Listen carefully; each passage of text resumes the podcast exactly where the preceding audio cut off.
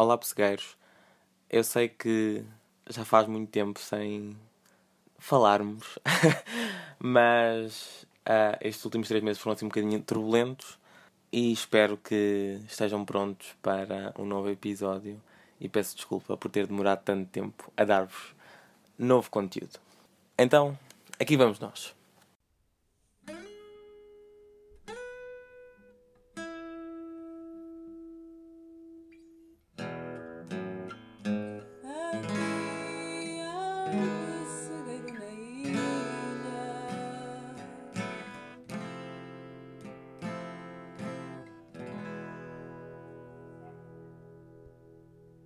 Então, nós ficámos em abril, uh, onde ainda estávamos em confinamento, em quarentena. Portanto, passávamos os dias em casa a ter aulas pelo Zoom. E uma das coisas que me fez feliz nesses tempos foi, sem dúvida alguma, o ramen de um restaurante que é o Agitama, que a minha mãe uh, mandava vir pela. Eu acho que era mesmo pelo restaurante, pelo próprio restaurante. E o ramen é tão, mas tão, mas tão, mas tão, mas tão, mas tão bom. Tão bom, tão bom, tão bom. Não tenho palavras para explicar. Portanto, quem gosta de ramen, eu recomendo vivamente. Também, outras coisas que me fez minimamente feliz durante a quarentena foram os passeios com os meus irmãos. Por cima da, da ramada, que é onde nós vivemos, tem tipo um campo gigante, tem uma extensão enorme de hum, terreno sem prédios e no meio daquelas zonas ur uh, urbanizadas, cheias de prédios e com poucos espaços verdes, de repente ter assim um campo enorme, sem nada, até às vezes vimos cavalos, onde, andávamos no meio das flores, a respirar ar puro, foi sem dúvida alguma das melhores coisas. Uh, enquanto eu estava a tentar ignorar a universidade, né? eu li uh, dois livros Uh, o primeiro deles foi, é o, foi o Since You've Been Gone, da Morgan Madsen. Eu dei-lhe três estrelas. É um livro young adult uh, adorável, com uma boa mensagem de descobrirmos e estarmos bem com quem somos. Uh, é um romance meio clichê, mas fofo. É bom para passar o tempo. Ele é basicamente sobre, uma, sobre duas melhores amigas e uma delas é, é, digamos, mais tímida e a outra é muito mais extrovertida e é essa que as faz viver todas as peripécias que elas vivem ao longo da sua amizade. Mas essa mais extrovertida um dia desaparece do nada e deixa à amiga mais introvertida uma lista de coisas assim muito random, mas também muito hum, rebeldes e divertidas e interessantes. E, e pronto, nós partimos daí e tentamos perceber se afinal a amiga deixou aquela lista com algum sentido, onde é que ela está, porque é que ela desapareceu e qual é de facto o sentido da, daquilo tudo. O outro livro que eu li foi o A Very Large Expanse of Sea, da Tahera Mafi. Este é basicamente sobre uma rapariga muçulmana a viver nos Estados Unidos no pós-11 de setembro e todas as consequências que isso tem no crescimento e na, no percurso dela. É um livro, eu acho que é meio autobiográfico, porque a, a escritora Tahira Mafi, ela também estava no secundário quando isto aconteceu, quando o 11 de setembro aconteceu, portanto, e ela é muçulmana. Portanto, é meio autobiográfico, claro que é ficção. Eu dei-lhe 3 estrelas e meia. Mais uma vez, é um livro Young Geralt que toca em assuntos muito importantes. Passa-se há 20 anos, mas eu tenho certeza que continua atual. A jornada e o desenvolvimento da personagem principal, que é a Shireen, são absolutamente incríveis e o interesse romântico dela, que é o Ocean, é absolutamente o. é, digamos, o namorado de sonho do secundário, estão a perceber? E é mesmo, mesmo, mesmo, mesmo um amor. O romance entre eles é super, super, super querido e feito de uma maneira calma e sem pressa. Vamos só dar um momento para o quão burro eu sou, porque eu só, tipo, pai, 15, 20 páginas do final do livro é que eu me percebi que A Very Large Expanse of Sea é um ocean e, e a personagem chama-se Ocean. E eu literalmente só me percebi disto, tipo, no final do livro. Eu tive, tipo, a maior, a maior epifania de sempre quando me percebi disto. Eu estava, tipo, eu sou literalmente a pessoa mais burra de sempre. Mas pronto, ao menos apercebi-me, tipo, enquanto estava ainda a ler o livro e não depois. Também vi um reality show que é, é assim, não há palavras, é o Too Hot to Handle. Uh, o conceito é ridiculamente bom, ou seja, basicamente juntam pessoas que gostam muito de fazer sexo, eu não sei explicar melhor, e basicamente põem-nas numa ilha, numa, não é uma ilha, mas vá num, naqueles tipo resorts paradisíacos, e depois basicamente é a relação entre eles, eles a conhecerem-se e blá blá blá. Aquilo é tão, mas tão rasca e é tão encenado que eu não tenho palavras. É dos reality shows mais encenados que eu já vi. E isso torna aquilo muito mais. muito menos divertido. E acho que desperdiçou um bocado o potencial por causa disso. É um bocado irrelevante e as personagens. Ai, as personagens tipo tomam os papéis centrais são tão, tão irritantes. Especialmente a, Fra a Francesca, eu acho que toda a gente consegue concordar que ela é a personagem mais irritante e o, pronto, o outro Zeta, o Ariel, como é que ele se chama, também é assim, não há palavras, não há mesmo palavras por nenhuma daquelas pessoas. Em relação à música, eu ouvi uma música que eu amei, mas tipo, eu nunca tinha ouvido, que é a Hide and Seek da Im Imogen Heap. Eu não sei muito bem como é que se diz o nome dela, mas é uma música de 2005 que é extremamente impactante. Não consigo pôr em palavras, mas a simplicidade e os efeitos são geniais e muito diferentes. Aquilo parece. Não parece feito em 2005, mas também não parece. Aquilo é estranho. É muito, a música é muito, muito, muito estranha, mas de facto é, é excelente e, acho, e recomendo a toda a gente ouvir. Muito provavelmente já ouviram parte da música, porque está numa música do Jason Derulo. Portanto, pronto. Mas acho que vale, vale mesmo muito a pena. Também saiu o álbum novo da Fiona Apple, que é o Fetch the Bolt Cutters. Uh, eu nunca tinha ouvido a Fiona Apple e ouvi pela primeira vez com este álbum e fiquei extremamente impressionado com ela e com a personalidade dela e com a pessoa dela, ou seja, ela literalmente desaparece.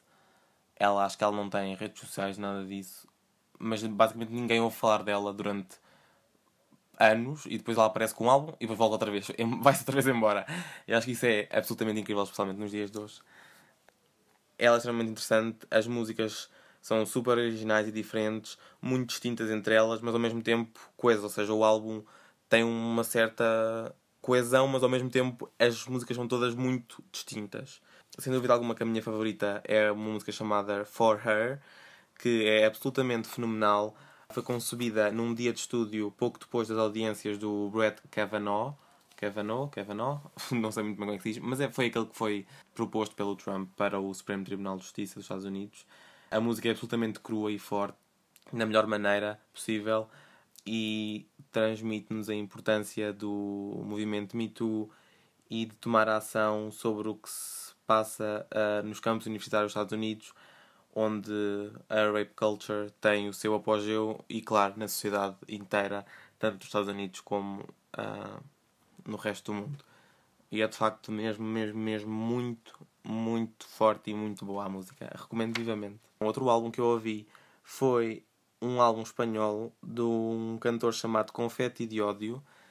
E ele é novo, ou seja, é um jovem adulto, acho eu. E o álbum chama-se Tragédia Espanhola.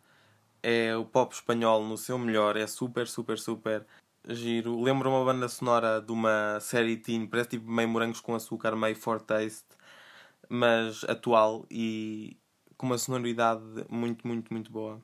A minha música favorita é, sem dúvida alguma, a Mi Funeral, que é absolutamente icónica e que, se quiserem dançar e cantar e sentir, vão ouvi-la.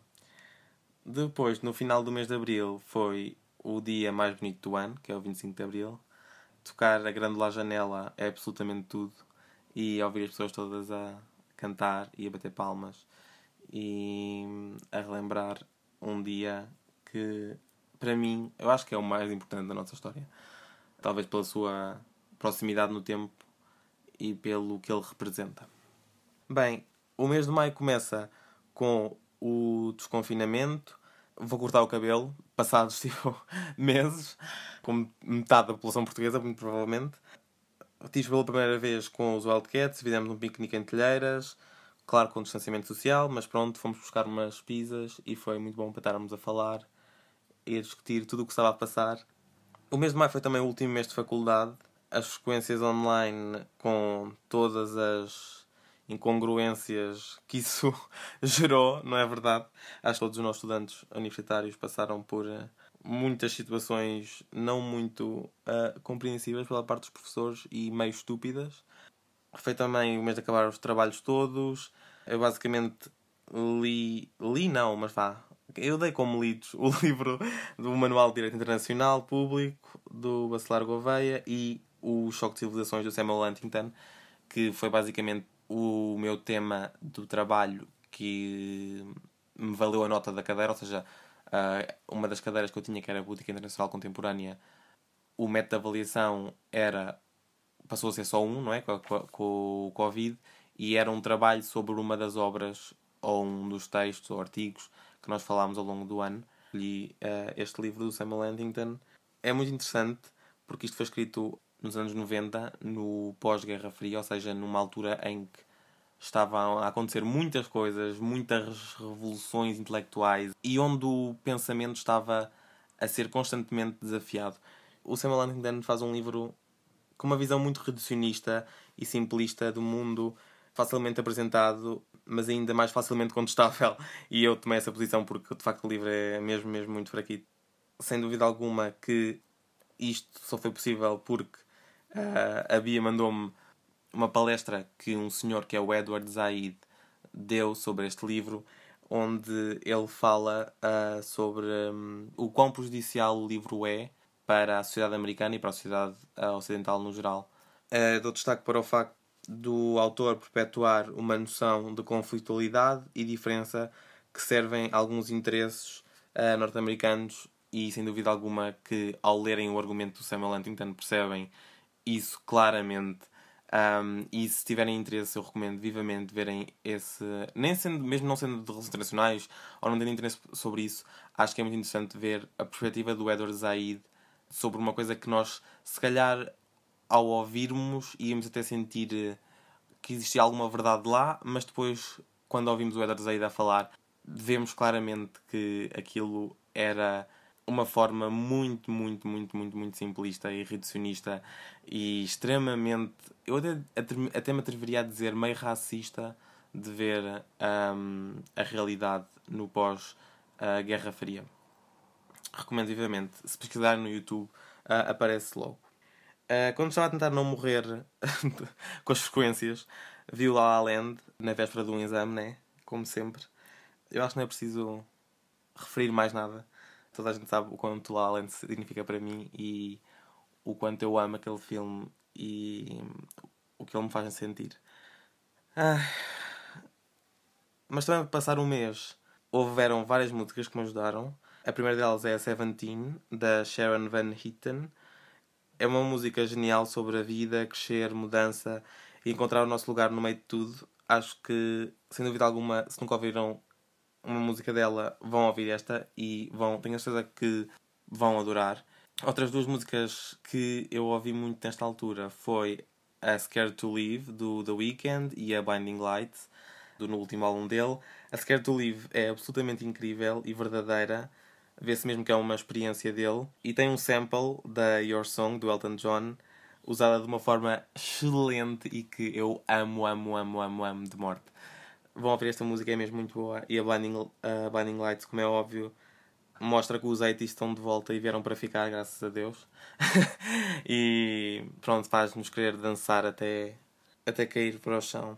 A Lady Gaga também lançou o Chromatica, o mais recente álbum dela, que demorou anos a chegar, mesmo na reta final do semestre. Não é todo o meu álbum favorito dela, mas é bem coeso e sinto que ela com este álbum agarrou na sua narrativa e não deixou que nada nem ninguém um, a abalasse. Os destaques são, sem dúvida alguma, a Rain on Me, não é? Como é óbvio. Duas rainhas a fazerem uma música juntas. A Free Woman, a Fun Tonight, a Plastic Doll, a Sign From Above, onde Elton John e Lady Gaga provam, conseguem fazer uma música juntos da maneira mais incrível e mais. Eu nem sei explicar, é mesmo muito boa, vão ouvir. E a Babylon uma música absolutamente viciante e que fica muito, muito, muito na cabeça.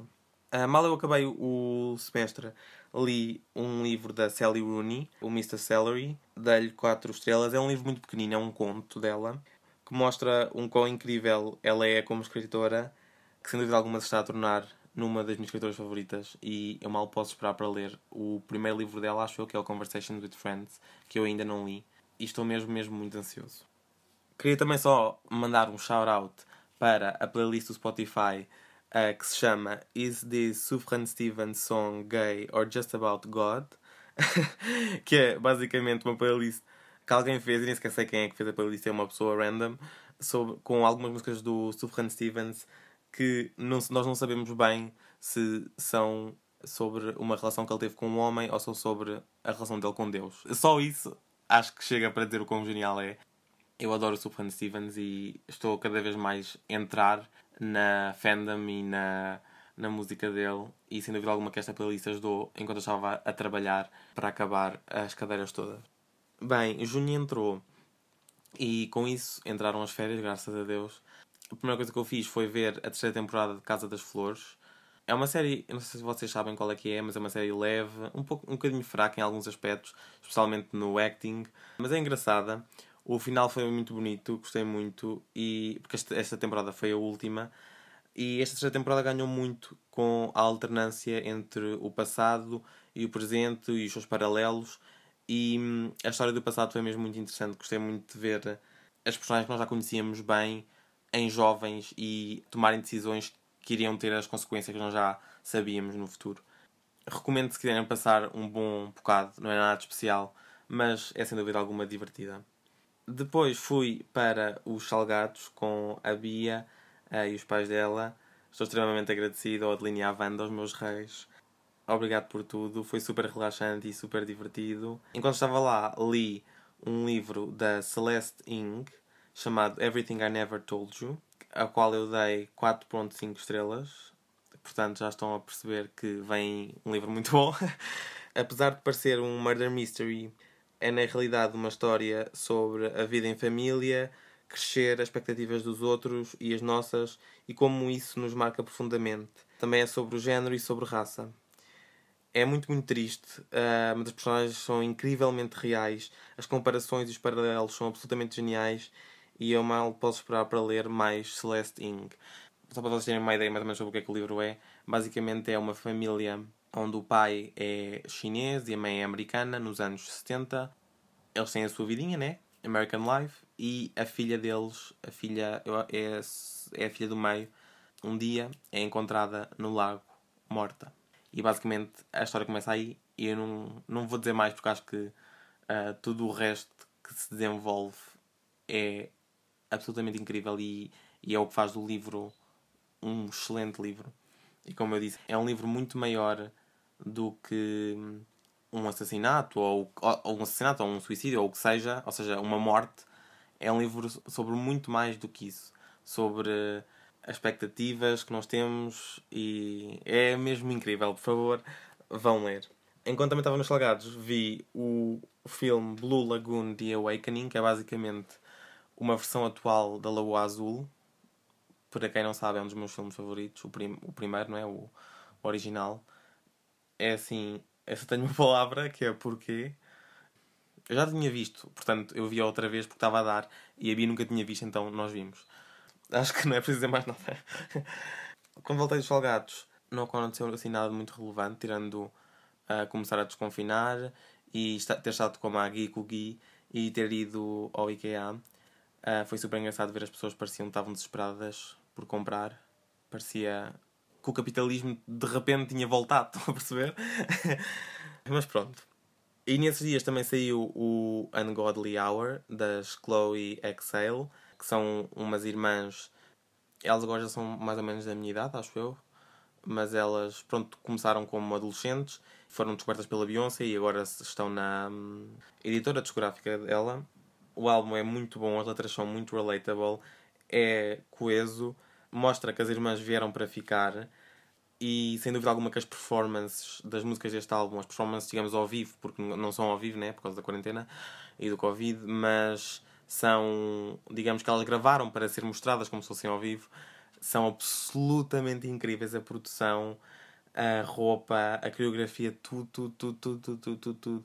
É mesmo, a sério, não há palavras e elas estão mesmo, mesmo, mesmo a mostrar quem são e que vieram para trazer uma nova coisa à, à música. E eu acho que é isso que todos os artistas têm que trazer, é uma nova perspectiva, uma nova realidade.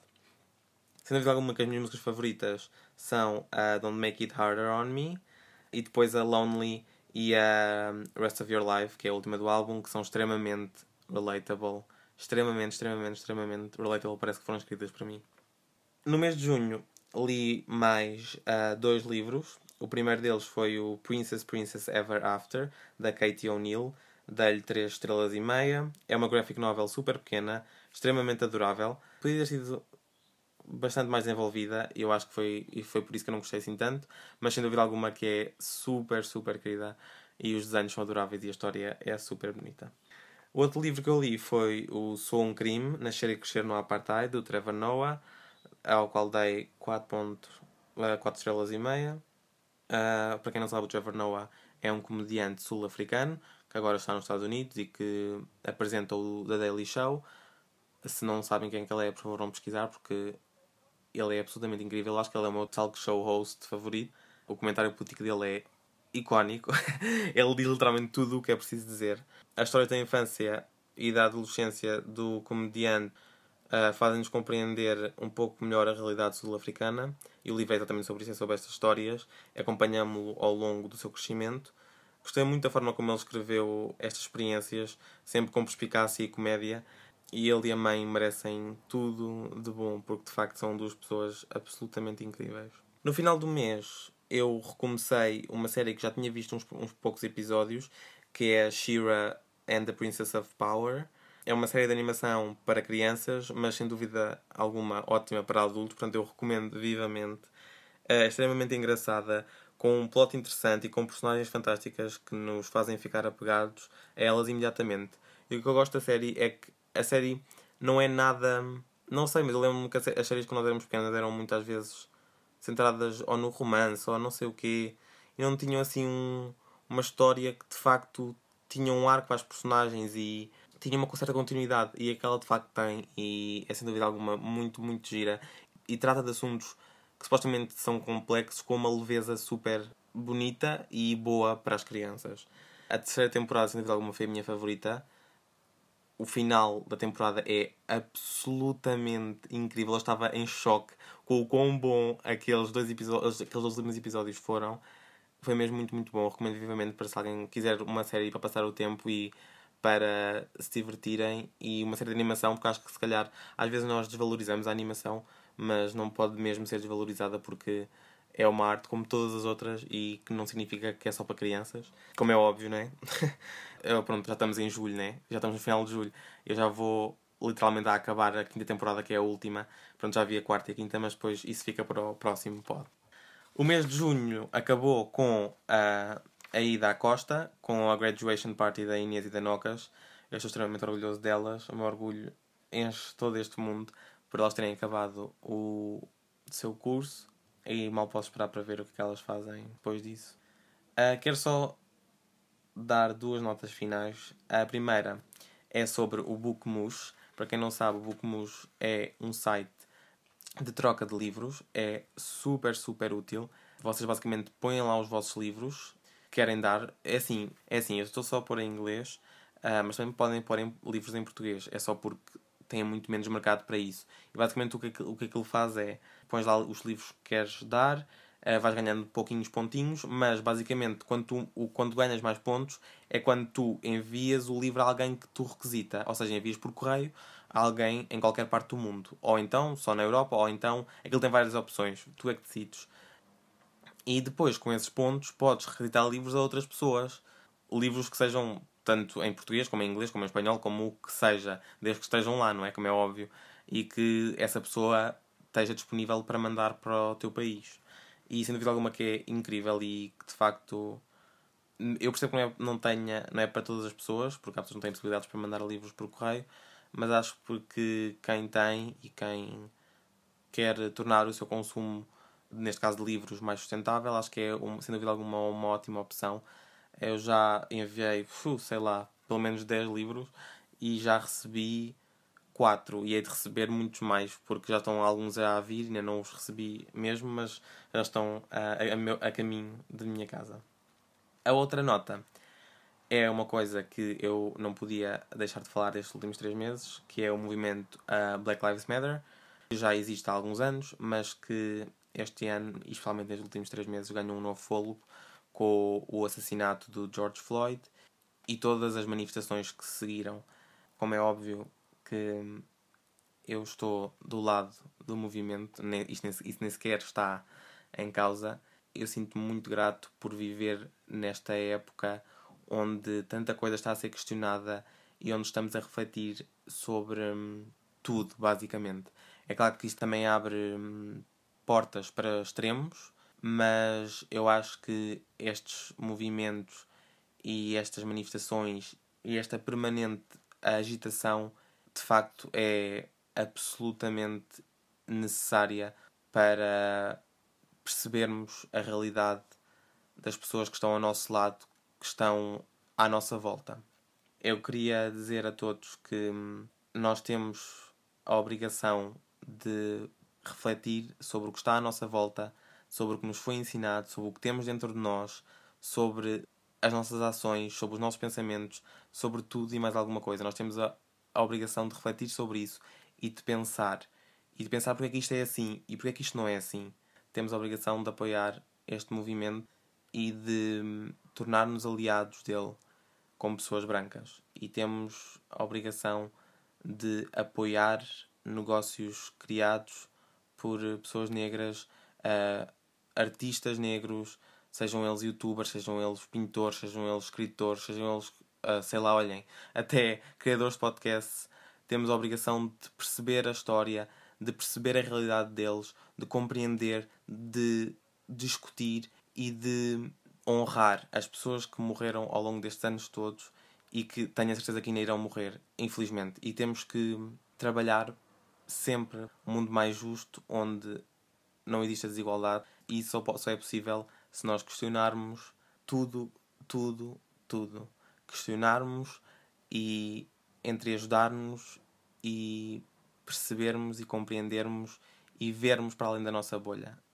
E por isso eu estou extremamente agradecido por eh, estar a viver numa altura onde há tanta informação e tanta agitação no sentido de querermos um mundo melhor para todas as pessoas, independentemente da sua raça, etnia, do seu género, da sua identificação sexual, de tudo e mais alguma coisa.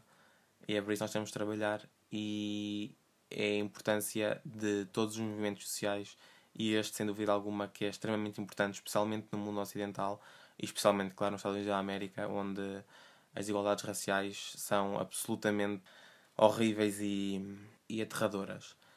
Um, queria só, por último, dizer que uh, isto é um movimento que veio para ficar e que, portanto, nós todos temos o dever de apoiá-lo e de questionar.